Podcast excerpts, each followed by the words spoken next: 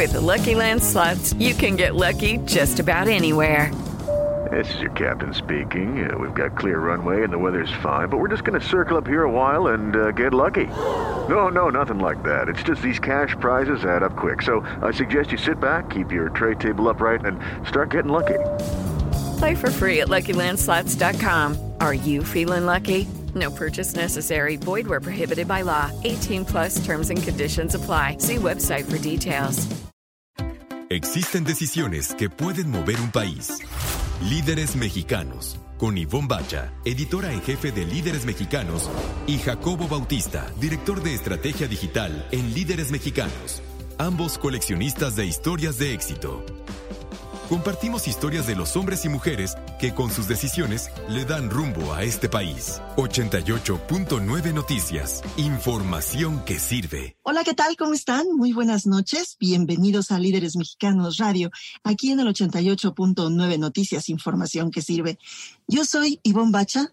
Yo soy Jacobo Bautista. Muy buenas noches y buenas lo que sea a quienes escuchan en iHeartRadio, donde también está la señal de Líderes Mexicanos Radio. Bueno, tenemos un gran programa el día de hoy. Un gran programa y sabes qué, muy interesante. Vamos a platicar con Julián Castillo. Julián es Chief Risk Officer de Zurich, México. Zurich es una eh, compañía global eh, de seguros y han hecho un, un eh, informe un estudio y le están presentando el informe de riesgos globales 2021 que resulta muy interesante, Jacob.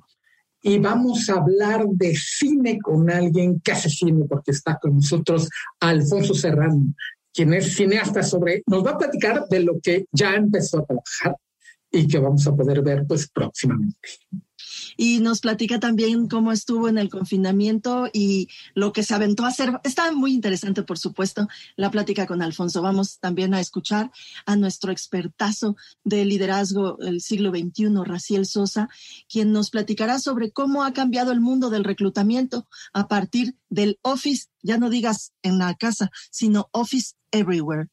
Oye, y vamos a hablar de una diva, una de lo que es realmente una diva del cine, televisión y la música en México.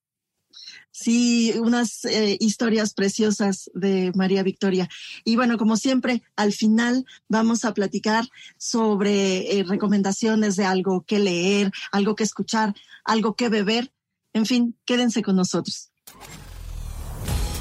Líderes mexicanos un espacio para compartir y coleccionar historias de éxito. 88.9 Noticias, información que sirve. Y bien, Jacobo Bautista, pues tenemos ya aquí en nuestra sala de Zoom sentadito, lo cual me da mucho gusto porque además es, no sabes, es simpaticísimo, me cae muy bien, es un amigo de líderes mexicano, pero sobre todo es un gran cineasta, eh, conocedor de la industria cinematográfica que tanto nos gusta a ti y a mí. Él es Alfonso Serrano. Alfonso, mil gracias por estar aquí con nosotros en Líderes Mexicanos Radio. No, hombre, a ustedes me da mucho gusto estar en el programa, que además soy su radioescucha frecuente, ¿eh? soy su fan. pues te lo agradecemos muchísimo. Oye, Alfonso, cuéntanos en qué andas. Ya, ya estuvimos platicando fuera del aire que ya estás eh, reiniciando actividades. Qué bueno, ya se le ve ahí la lucecita al final del túnel. Sí, afortunadamente ya con la segunda dosis y algunos días de, de guardado, pues ya nos estamos reincorporando al trabajo, a la oficina, a los proyectos. Tenemos eh, dos películas ahorita eh, que esperamos filmar eh, de inmediato, una en la Ciudad de México y otra en Coahuila. Una es sobre, sobre los, los provincianos que llegamos aquí a la Ciudad de México a estudiar o a algún proyecto y pensando en que algún día nos vamos a regresar a nuestro origen y, finalmente nos quedamos, ¿no?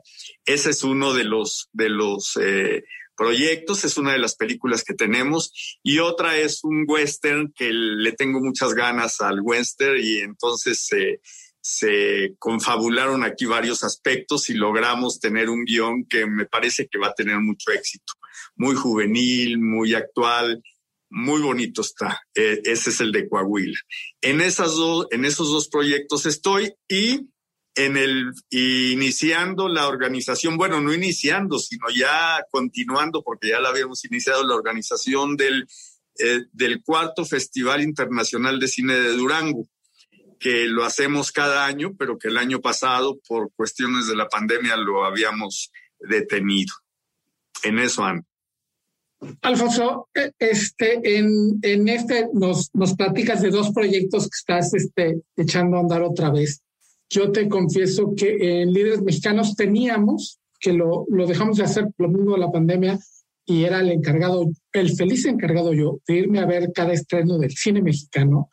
Y cada que había un estreno del cine mexicano, hacía mi reseña y recomendaba yo la película. ¿Cuánto falta para que yo haga eso con estos dos proyectos que estás haciendo? Fíjate que el primer proyecto espero que se tarde eh, después de, filmar, lo que esperamos filmar uno en, eh, pues, en octubre, empezaríamos porque todo proyecto eh, cinematográfico lleva unos dos, tres meses de preproducción, ¿no? Que es cuestión de vestuario, que medidas, que escoger el actor, que no puede, que sí puede, todo eso. Y luego ya cuando tienes todas las locaciones juntas, pues ya te vas al rodaje. Después del rodaje viene la, la postproducción que, que es todavía difícil porque es la musicalización, que si bien ya tienes el concepto, ya tienes visualizado lo que quieres, este, pues hay que estar cuadrando, ¿no? Y luego la corrección de color, que no quiere decir que esté mal, sino que ahora todo es, todo se hace con corrección de color, ¿no? Entonces, este, en la edición también. Entonces eso a mí me lleva en, en las experiencias anteriores, como Acapulco la vida va, me lleva un año, este, la postproducción.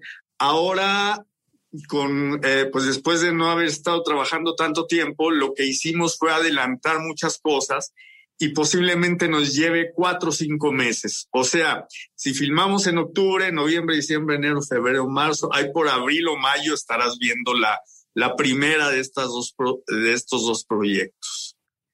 ¿No? Ah, ah. O sea, eh, sí, es, sí es largo, el proceso, este, y sobre todo en un país donde no contamos con los recursos como, como se cuenta en Estados Unidos, ¿no? Este, que allá son las grandes productoras y que planean filmar el 15 de mayo y, y, y, estrenar el, el 15 de julio, ¿no? Este, que ya está todo nada más para meter en cajitas. No, aquí sí nos cuesta un poquito un poquito más, eh, esperar tiempos, negociar, oye, no, déjalo más barato, no, en fin, este, así es. Y sin embargo, este, existe. Alfonso Serrano, cineasta, oye, eh, de todas estas eh, momentos en, en la realización, en la producción de una película que nos estuviste platicando ahorita, ¿cuál es el que tú, tú personalmente más gozas? Fíjate que eh, en esta ocasión eh, eh, yo, no, yo no había escrito guiones, si bien me meto mucho en el guion, por ejemplo, en este de Acapulco la vida va, me metí muchísimo en el guion con el guionista y después sin el guionista durante la filmación y había noches en que en que reescribía las dos páginas o la página que íbamos a filmar al otro día. Y este no lo había escrito. Ahora el, el guion este que te digo de los provincianos que llegan a, la Ciudad de México, este, ese lo escribí en la pandemia. Entonces, este, me, me aventé em, eh, con la pena y todo, le dije a mis productores, lean esto, díganme qué les parece, porque yo ya estaba al punto de colapso porque no, no sabía qué hacer encerrados y siempre ando de pata de perro, ¿no? Entonces les gustó, me dice, hay que filmarla ya. Eh, eh, de todas maneras hice dos, tres pruebas más ahí con eh, unos críticos amigos míos. Me dijeron, sí, esto lo veo así, esto lo veo así, y finalmente lo planché. Vieras cómo disfruté escribir este, cada día el guion. Fue maravilloso.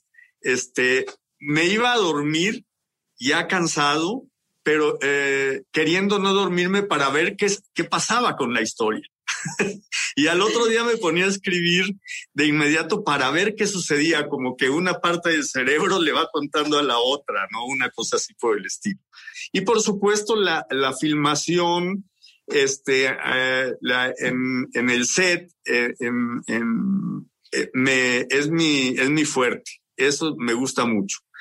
decirle a los actores a qué vamos, de qué venimos, cómo debe ser la escena, este, revisar las luces con el fotógrafo, el encuadre, eso me fascina, eso podría hacerlo toda la vida sin cansarme. Estamos en Líderes Mexicanos Radio, en 88.9 Noticias e Información que sirve, hablando con Alfonso Serrano, cineasta, que está contando de ahora que se lanzó a escribir. Y ahora que te lanzaste a escribir, bueno, cuando escribimos textos, los lee muy poca gente y cuando los lanzamos, es cuando realmente tu trabajo lo lee todo el mundo, porque además es su trabajo leerlo y todo el mundo lo tiene, pero además sufre un proceso de transformación.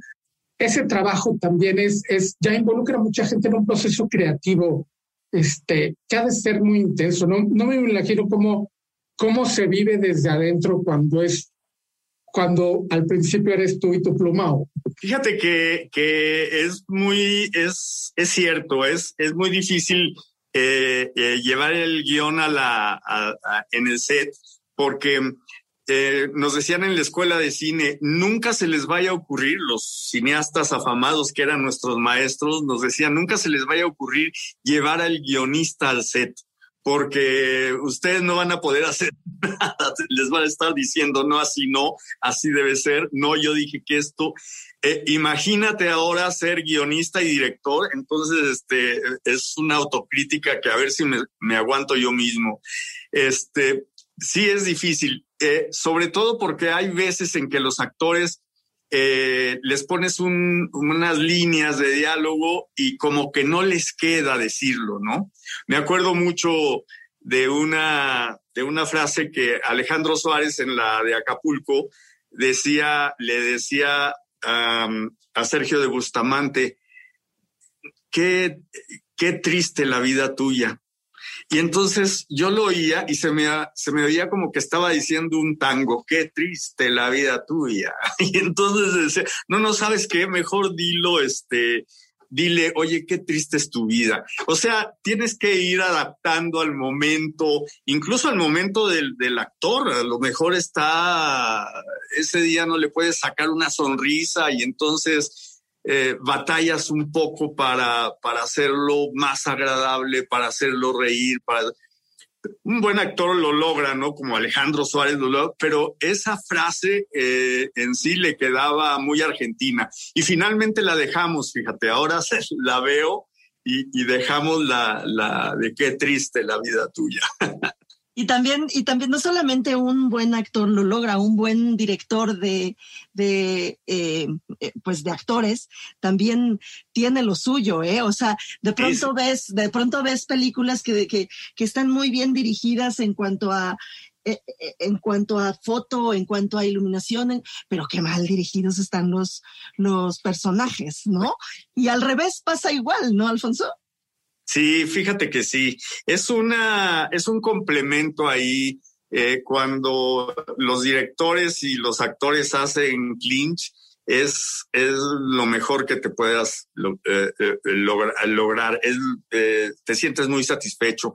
Y hay veces que no lo logras ni en todo el día. Estás repitiendo escenas y escenas y escenas. Y bueno, lo que yo acostumbro es es pedirle al asistente de dirección que me cambie ese llamado por otro día porque batallamos mucho, ¿no? Y finalmente lo logramos, lo tenemos que lograr porque además como el tiempo eh, es dinero en el cine, pues lo logras o lo logras. Es un, un, negocio muy complejo que además en México tú no puedes llegar y dirigir, ¿no? Te metes como decías, en la negociación. Acabo de ver un ya nos estás platicando de lo arduo que es la negociación con las distribuidoras. Esa nada más es una parte pequeña. Sí, claro. Eh, es, es un teje y maneje con las distribuidoras y luego con las exhibidoras, ¿no? Que te dicen, este, eh, no, pues nomás te voy a exhibir en tales cines porque en tales estados, porque en tales ciudades nomás les gustan las de terror y acá no, así, ¿no? Acá solo tienen las, las películas norteamericanas ocupadas porque eh, las salas ocupadas con películas norteamericanas porque llegó, no sé, Batman o llegó el hombre araña y bueno, en las, en las cinco salas del complejo de tal ciudad está el hombre araña. Y la tuya no entra pues porque te tienes que esperar, ¿no? Generalmente el cineasta sale eh, más raspado, se lleva, las exhibidoras se llevan la mayoría y, y, la, y las distribuidoras. Sin embargo, cuando ya estás dentro del, del, ajo como lo logramos estar nosotros, ya sabes con qué distribuidora te vas, ya planeas desde antes más o menos cuál va a ser la proyección de la película, a quién se la vas a dar. Eh, eh, claro que es un arriesgue porque eh, para ti todos tus niños están bonitos, pero pues al, para el público no siempre, ¿no? Alfonso, Alfonso Serrano, cineasta. Entonces tenemos que estar pendientes, más o menos dentro de, ¿qué? ¿Dentro de un año? Para... dentro de unos ocho, nueve meses, este, nueve meses espero que puedan conocer al, al, primero de estos dos niños. Al, al bebé, en cuanto, por favor, en cuanto lo tengas, en cuanto tengas el nombre de la, de la película, por favor, llámanos, ponte en contacto con nosotros que, que, invitaremos a todo nuestro auditorio a que, a que te vaya a ver, a que vaya a ver tus películas. Va y que vaya todo el mundo a ver el cine de nuevo, que entre a, a las salas de nuevo y este y que disfrutemos el cine porque es eh, bueno, en un momento dado fue parte de la canasta básica, imagínate. Ay, sí, sí, por supuesto, yo siempre digo eso, vamos a regresar a sentarnos ahí, a que nos apaguen la luz y a perdernos en esas historias maravillosas. Pues Alfonso Serrano, te agradecemos muchísimo estos minutos. Al contrario, a ustedes un abrazo y bueno, feliz este vacuna y, y nos vemos en el cine. Nosotros vamos a hacer una pausa y regresamos aquí a Líderes Mexicanos Radio en el 88.9 Noticias. Información que sirve. Líderes Mexicanos, un espacio para compartir y coleccionar historias de éxito. 88.9 Noticias, información que sirve. Ya estamos de regreso aquí en Líderes Mexicanos Radio en el 88.9 Noticias, información que sirve. Eh, la estación del tráfico y clima cada 15 minutos y también nos pueden escuchar en iHeartRadio. Ahí, cuando quieran, en el momento en que quieran, en donde quieran, no, no importa. Jacobo, cuéntanos, por favor, si es una super experiencia. Sí, fue una super experiencia muy extraña. Te voy a contar de una vez, estaba yo todavía estudiando en la Facultad de Ciencias Políticas y Sociales de la UNAM. Y mis amigos, este, Javier Felipe Hernández y David Mendoza, estaban muy emocionados porque iban a ir a algo que yo no entendí en la explanada de la delegación Cuauhtémoc. Y como no, uno es en la universidad, pues va ahí y pues de borrego, de sí, vamos, vamos, vamos.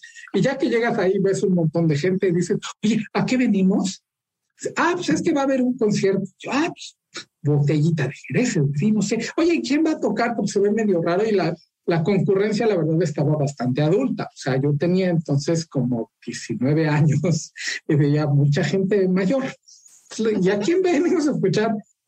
No, pues no sé, no me fijé. A ver, ya les dieron una de estas hojitas este, como fotocopias de quien iba a cantar y era María Victoria. Entonces ya dije, ¿qué demonios? Pero sí tenía yo algo de cultura musical, entonces sabía más o menos de las canciones de María Victoria que escuchaba mi abuelita. Y, cómo cantaba sí. La de cuidadito, cuidadito, cuidadito. Total, salió, ya, ya sabrás, hecha una, o sea, delgadita, delgadita, delgadita, con la, la cintura que es imposible, en serio, si para nuestra generación creo que está Lía, la de la cintura así, guau, y del, de la leyenda esta que se quitó una, Costilla, bueno, María Victoria, ya entonces que tendría 60 años más o menos, estaba con una cintura impresionante y cantó. Y cuando llegó a la de Cuidadito, la concurrencia se volvió loca. todos los señores estaban vueltos locos, gritándole de cosas. Y ella, en su papel, de, de, pues de diva, de, de yo estoy aquí, vengo a cantar, interpreto esto lo más sensual que pueda y hago medio caso de lo que gritan. Sé que se están emocionando, entonces ahí les va otro pujidito. y cantaba, canta, y, le gritaban porque, bueno, eso me lo contó a mí en, en, en, la entrevista, que ahorita les cuento, le gritaban, canta, canta de espaldas, cántanos de espaldas. Exactamente. Y tú tuviste el gusto de entrevistarlas precisamente por un portafolio que hicimos de divas. Hicimos un portafolio de divas, eh, idea original de Maritza López, la fotógrafa que también hizo todas las fotografías de, ese portafolio, pero conocerla en Jacobo y tener la oportunidad de platicar con ella y de entrevistarla, yo creo que sí ha sido una de las eh, experiencias más lindas y más de esas que te reconfortan el alma. Quiero decirte que llegamos a su casa, que está en, en Jardines del Pedregal, fíjate, en donde está también nuestra oficina. Ahí tiene, tiene su casa María Victoria eh, llegamos con la fotógrafa, llegó también un maquillista así para, para arreglarla, para, para ver su pelo, para ver. Y en el momento en que bajó las escaleras, la señora habrá tenido ya, si ahorita tiene 88, habrá tenido 80 años en aquel momento, porque habrá, esa, ese portafolio habrá sido publicado a unos ocho años en la revista. Y bueno, pues verla bajar no solamente ya vestida con un, con un super vestido rojo, entallado, guapísima, y cómo, cómo va caminando, y, y la mirada ni siquiera te ve a los ojos, sino ve hacia arriba, así. Es, Jacobo realmente no, no se puede comparar con, con entrevistar a ninguna a, a, ningún artista actual pues ningún artista actual tiene ese ese halo de glamour de casi casi es este como como si no fuera real pues como como si no fuera un ser humano. Otra de las cosas que me, que me pareció extraordinario en efecto es muy chiquita muy chiquitita, muy chiquita. Es chaparrita y además muy delgada, muy delgada. Ya tendrán oportunidad de ver una fotografía de backstage eh, eh, en la que estamos las dos juntas y no se olviden que yo no llego al metro sesenta, ¿eh?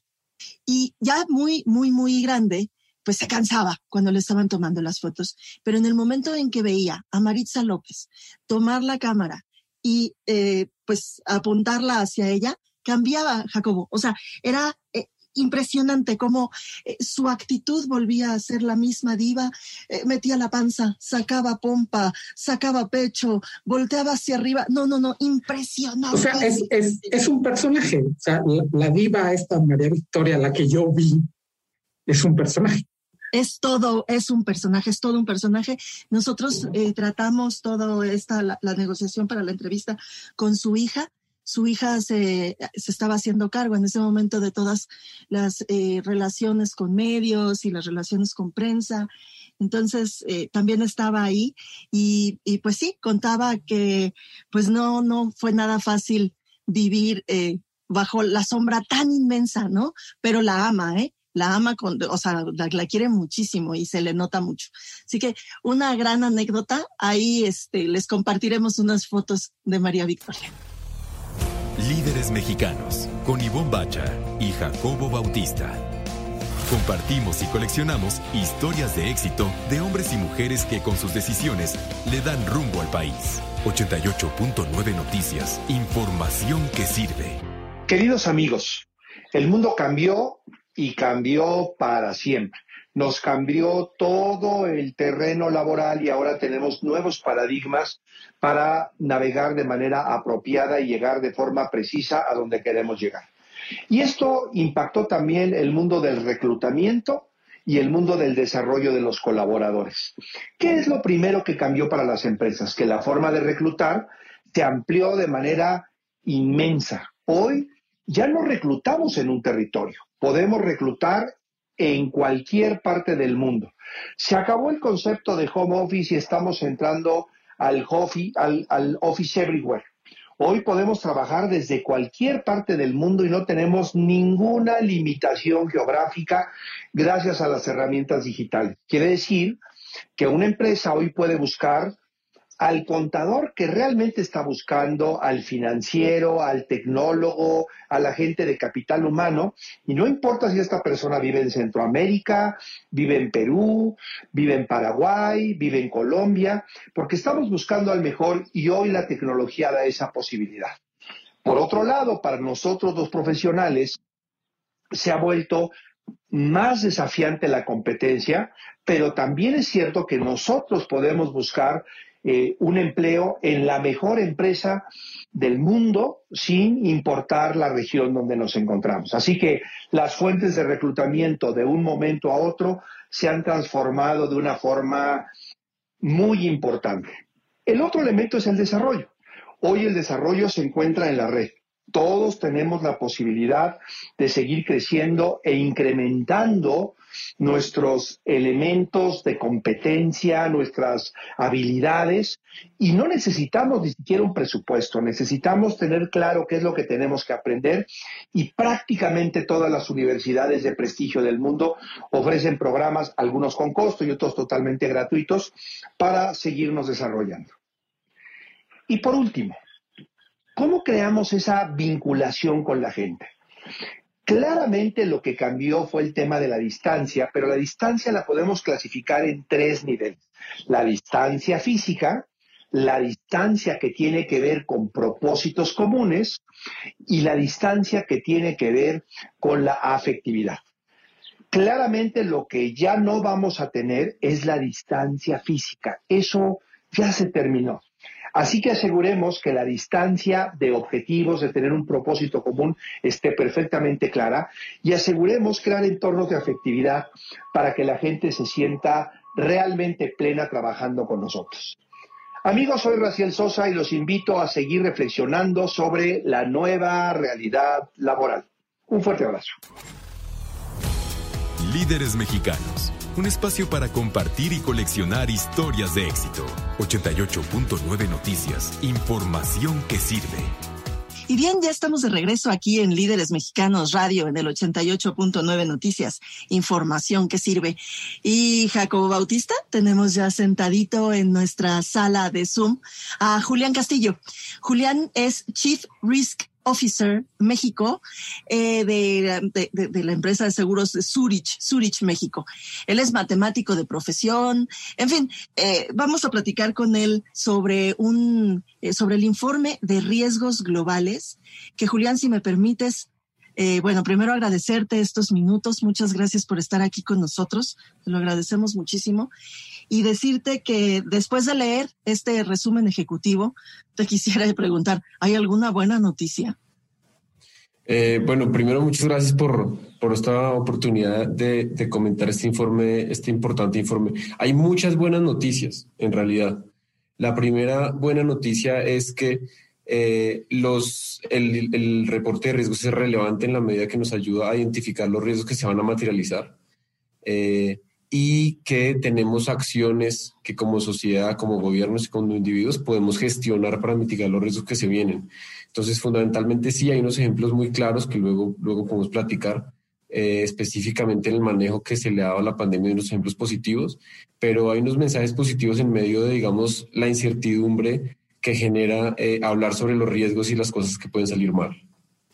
Julián, eh, leyendo el, informe, a mí se me hace la, la primera buena noticia que podemos buscar es que existe el informe y es, el, es la, este, la edición 16.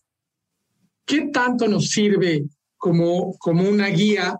Y no sé qué tanto sea una guía de lo que puede salir mal, si es que lo vemos este, negativamente, o, y también una vía de por dónde sí se puede, por dónde podemos transitar. Se, se me ocurre que puede ser la, la opción optimista de, de ver este tipo de informes.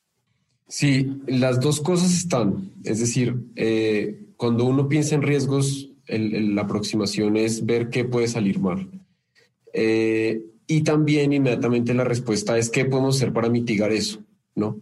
Entonces, lo que dices tú es, estoy totalmente de acuerdo. La primera noticia es que, es que tenemos un informe que ya tiene más de 16 años, eh, donde se toma la opinión de gobierno, academia, industria, eh, entonces, eh, los medios de comunicación. Entonces, son muchas las voces que están, que están construyendo este informe y que se hace con una metodología, digamos, muy sólida y, muy robusta para poder darle a la gente realmente cosas eh, tangibles y reales sobre el, sobre, el, sobre el panorama de riesgos. ¿no?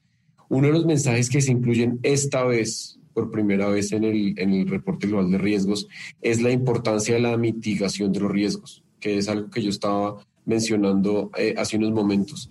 Eh, y, justo como lo decía, eh, la pandemia nos enseñó algunas cosas y es sobre la prevención de riesgos, que es un punto bien interesante. No solamente es a prevenir el futuro, como lo han escrito ya muchas personas, es, el hombre es muy malo haciendo predicciones, como lo dice Nicolás Taleb en el Cisne Negro, pero lo que sí podemos hacer es robustecer nuestros, nuestros sistemas para, que, para, para prever cosas. ¿no? Entonces, el ejemplo de la pandemia específico te lo doy porque no nos imaginamos que tener 4G, que tenemos que tener working from home, que tener eh, accesos, nos iba a preparar para trabajar mejor en una pandemia, que es una cosa totalmente biológica. Probablemente si hubiéramos estado pensando en la pandemia, nos hubiéramos preparado más para vacunas, para otras cosas. Y este soporte tecnológico y de infraestructura de IT tan importante pues nos ayudó a solventar un tema de origen biológico, ¿no? Entonces, eh, ese es un mensaje importante que la prevención sí es posible, aunque no nos sepa exactamente hacer como unas profecías. Estamos platicando con Julián Castillo, él es Chief Risk Officer de Zurich, México. Eh, Julián, eh, leía yo en el, en el resumen ejecutivo un asunto que pues eh, me preocupa a mí por cuestiones también personales. Soy mamá de una niña de 16 años y, me, y, y leía algo que, que, que, me asusta. La, esta juventud, la desilusión de la juventud, que es uno de los temas que tratan en este informe. ¿Qué podemos hacer para ayudar a esa generación a que justamente no, no continúe con esa desilusión y encuentre, para empezar, encuentre eh, ganas de seguirle y, y, de, y, de, seguirse preparando y, en fin. Mira, eh, el, el, informe tiene básicamente tres ejes, eh, que son el tema de la fractura social, el asunto digital, que es muy interesante y está relacionado, y el tema de cambio climático.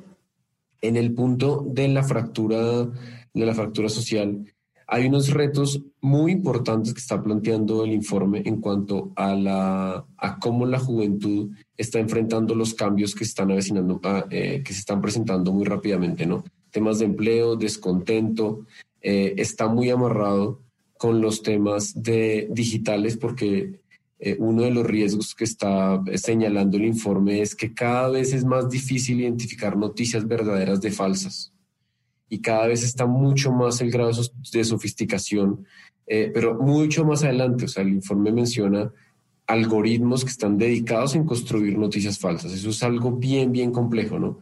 Entonces, eh, sin duda, me salto un poquito y te digo, otro, otro de los grandes como takeaways del reporte es los riesgos todos están interrelacionados. Entonces estamos hablando en este momento de la población y de, que la gente tiene que tener bienestar y un optimismo hacia el futuro, que es uno de los, de los temas que plantea el reporte.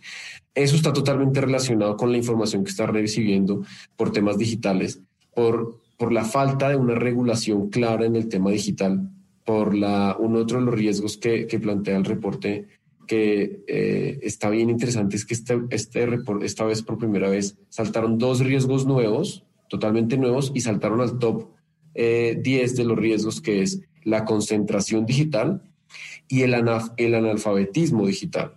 Y las dos cosas le tocan directamente a la población que tú estás mencionando, ¿no? Tenemos muchas personas que no están alfabetizadas digitalmente, como se llama ahora. Eso significa no poder identificar fake news, no poder tener oportunidades laborales como la gente que, que, tiene ya habilidades digitales. Entonces es de nuevo la fractura de un mundo nuevo creciendo muy rápido y que no está incorporando toda la población. Entonces eso hay que tenerlo en cuenta. Y la otro, el otro gran, gran riesgo es estamos viendo una concentración en el mundo digital que está creciendo muy rápido en unos pocos nombres y eso puede tener también consecuencias negativas, ¿no? Entonces yo más que decirte en el reporte no menciona qué hacer, si es algo que indudablemente eh, de, como, como yo digo y repito, desde los gobiernos, entidades eh, multilaterales, la sociedad civil y las personas de a pie tienen que estar conscientes de eso, ¿no? Eso es lo más importante. Estamos en Líderes Mexicanos Radio en el 88.9 Noticias, información que sirve platicando con Julián Castillo, Chief Risk Officer de Zurich, México. Y estamos leyendo el, el informe, estamos revisándolo contigo, Julián, y veo la, el último apartado. Dice, existen mejores vías para gestionar los riesgos y mejorar la resiliencia para los, los grandes tomadores de decisiones. Si hay, si hay una vía, y como decías, me dio mucho gusto que lo mencionaras, hay caminos, hay, hay vías para, para transitar, y no nada más transitar, sino salir este, fortalecido de este tipo de, de, este, pues de crisis que estamos viviendo a nivel mundial. Cuéntanos un poquito más de eso. Mira, uno de los temas, eh, porque como dije y, me sostengo, prever el futuro es, es, imposible y somos, hemos demostrado que, que, somos bien malos en eso, ¿no? Eh, sin embargo, el reporte nos ha hablado de pandemias desde hace varios años ya. Y el reporte en lo que ha hecho muchísimo énfasis, y es algo que en lo que la humanidad entera tiene que poner eh, unos esfuerzos mayores y alineados y coordinados, porque de nuevo un paréntesis, ese es el otro gran mensaje del reporte, es los riesgos globales tienen que enfrentarse con alineaciones globales. No basta, eh, y, y, para donde hoy es hablando del cambio climático, que un país solito solucione el cambio climático. No lo va a solucionar jamás. Esto requiere una alineación global, ¿no? Y por eso es importantísimo eh, que esas alineaciones surtan efecto, como, el, como el, los acuerdos de París. Entonces, en el tema del cambio climático, eh, afortunadamente tenemos mucha más previsión de lo que va a suceder. ¿no? Hay muchos más datos sobre lo que pasaría en la Tierra si hay dos grados más de calentamiento, si seguimos con las emisiones de CO2 como vamos. Entonces, en ese punto específicamente, eh, es bien importante hacer de conocimiento a las personas que el, el cambio climático sigue siendo el riesgo más importante de largo plazo que va a tocar muchísimos temas, que va a tocar temas de infraestructura, que va a afectar poblaciones que viven en, en zonas eh, de nivel del mar, cercanas al nivel del mar, eh, y que es un riesgo que sí podemos, o sea, que ya tenemos identificado y que tenemos que gestionar de aquí para adelante. Estamos platicando con Julián Castillo, él es Chief Risk Officer de Zurich, México. Eh, Julián, ¿Cómo se hace este informe? ¿Cuál es, eh, ¿Cuáles son los pasos? ¿Cuál es la metodología básicamente? O sea, eh, yo sé que no podemos platicar de toda ella, no nos daría tiempo, pero como para que entendamos un poco cómo, de dónde salen estos resultados. Mira, el informe es, un, es parte del Foro Económico, es parte de un esfuerzo del Foro Económico Mundial eh, para ayudar a diseñar políticas públicas eh, que mantengan el crecimiento estable del mundo, básicamente. ¿no? Es un esfuerzo que esta es la 16 eh, edición. Si uno ve cuál es el objetivo del reporte al final, es poder tener un crecimiento sostenido, es decir, poder tener un económico sostenido donde haya inclusión, bienestar para la mayoría de las personas, sostenibilidad, ¿no? Es, eso es como, como el corazón del reporte. Ahora, ¿cómo se hace el reporte?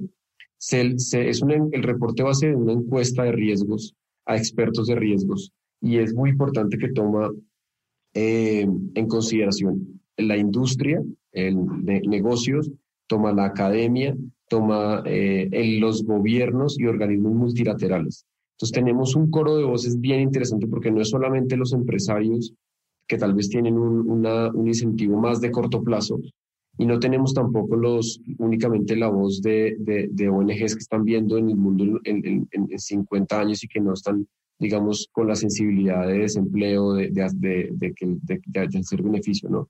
Entonces, ese, digamos, es el universo donde se construye la encuesta y a partir de esa encuesta, los especialistas de riesgos del foro construyen este, este reporte. Eh, de nuevo, con la idea de que sea algo muy práctico y la persona como yo repito mucho, personas, organismos y gobiernos puedan tomar decisiones. Porque cuando uno ve el reporte, uno dice hacia dónde deberíamos caminar como individuos y también lo que le deberíamos pedir a los gobiernos. ¿no?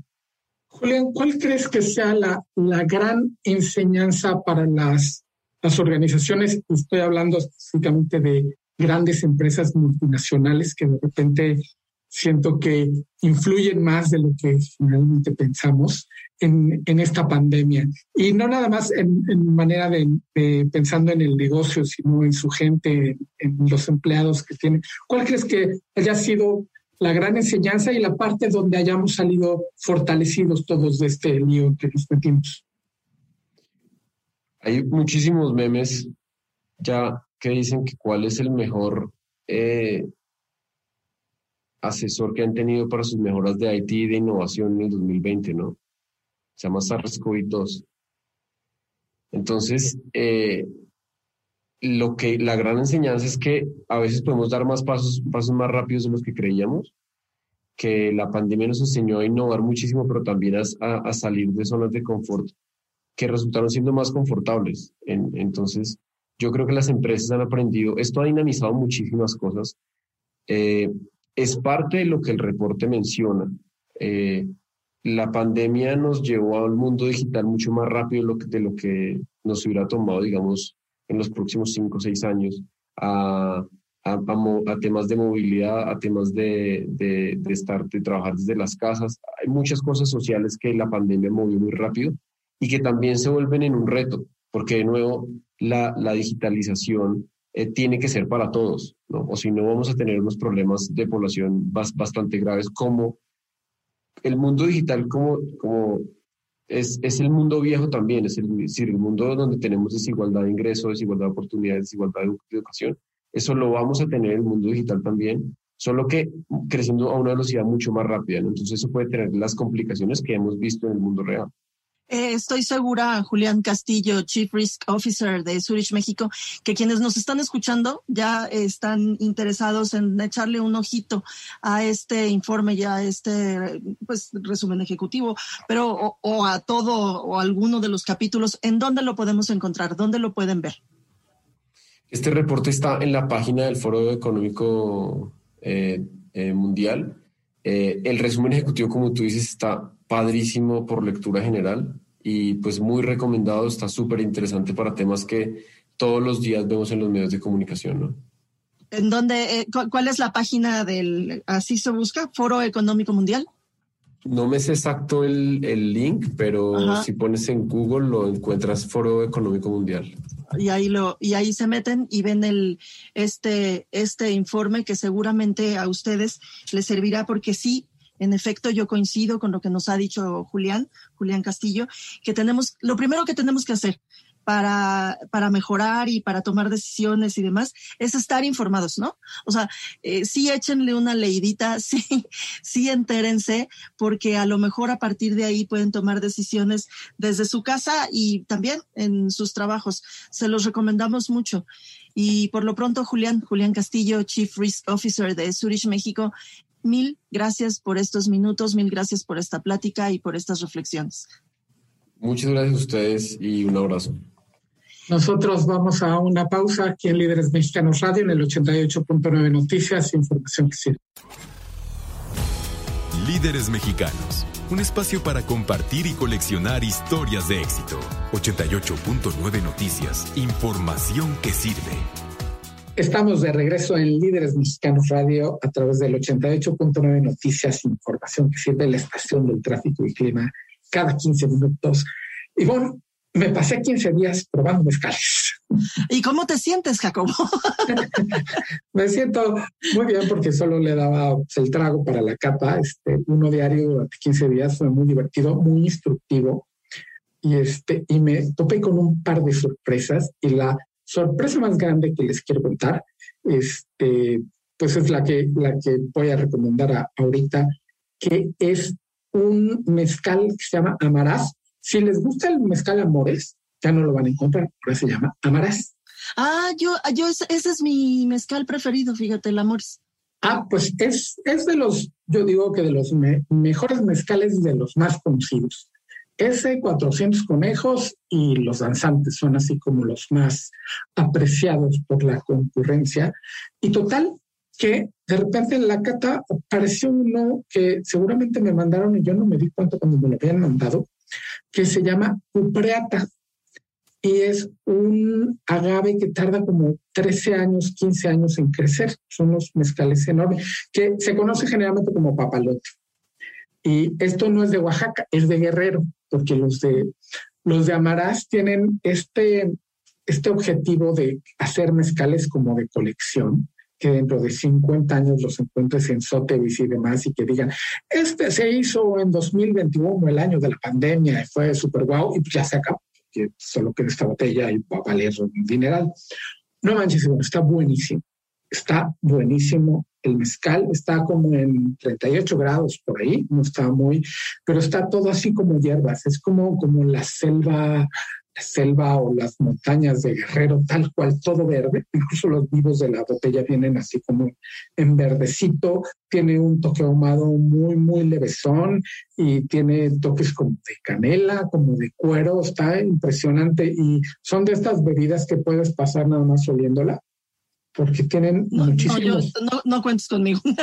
muchísimos aromas. Y cuando la pruebas, tiene esos y otros tantos más y el probarlo te despierta otros tantos aromas en la nariz. Está increíble este mezcal cupriata que además luego me enteré que había ganado doble medalla de oro en un concurso de destilados que hacen en San Francisco. O sea, que fue de los mejores destilados del mundo el, año pasado, que es de 2020, esta cosecha de cupriata. Y lo chido de Amarás es que ellos no cortan mezcal, o sea, no cortan los agaves sin sembrar.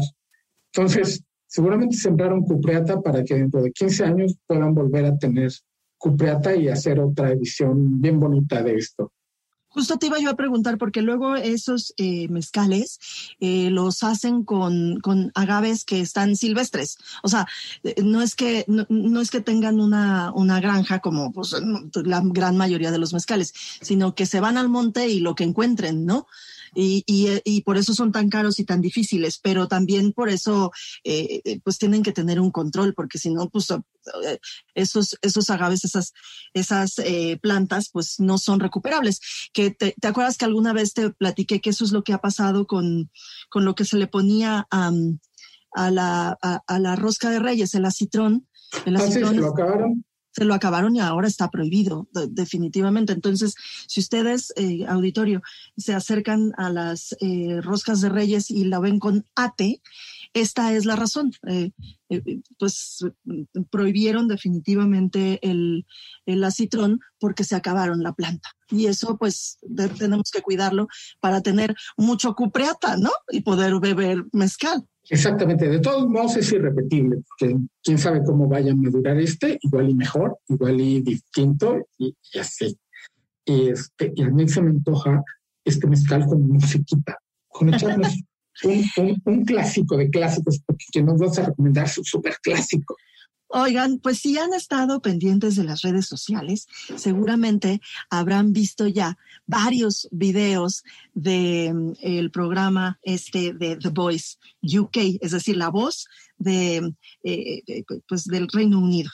Y ahora, en esta última temporada, en la más reciente temporada, está el señor, el señor Tom Jones como parte del jurado de The Voice UK.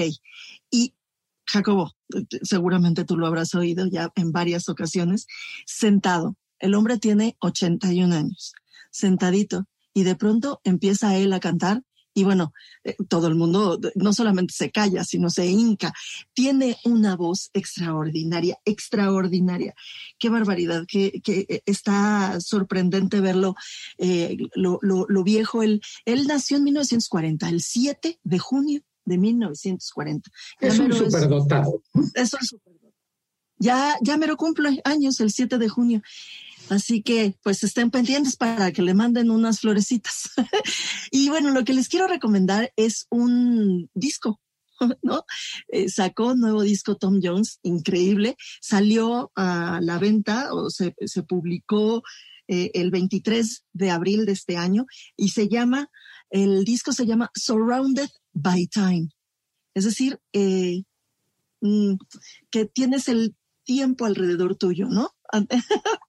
y sí, él tiene el tiempo alrededor de él y es un disco de covers, Jacobo.